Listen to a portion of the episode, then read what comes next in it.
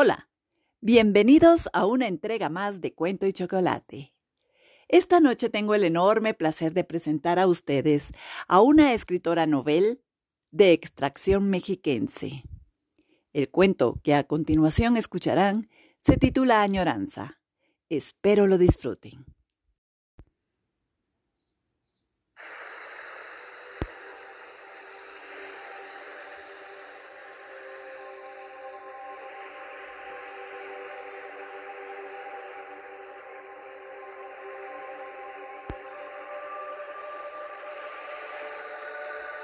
Añoranza de Elena Reyes López.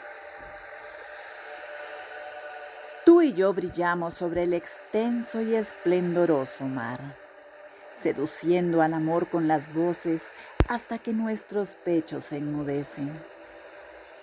Al cielo he suplicado hasta el cansancio por tener una nueva oportunidad para saborear tu piel beso a beso pero mi osadía de nada vale, porque has decidido abandonar el sueño que una noche compartimos.